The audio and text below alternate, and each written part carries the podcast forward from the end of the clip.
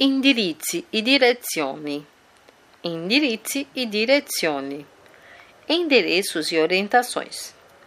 Chiedere indicazioni, chiedere indicazione, pedir orientação.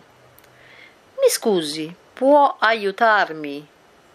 Mi scusi, può aiutarmi? Desculpe-me, pode me ajudar? Come si fa per arrivare a questo indirizzo?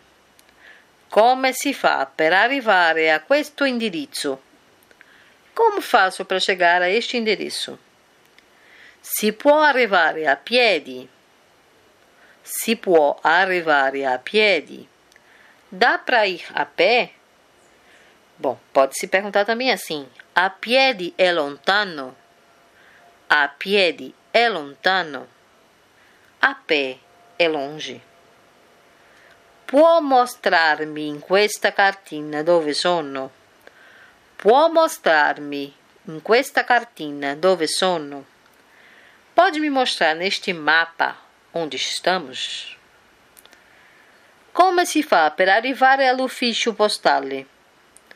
Come si fa per arrivare all'ufficio postale? Como faço para chegar à agência de correio?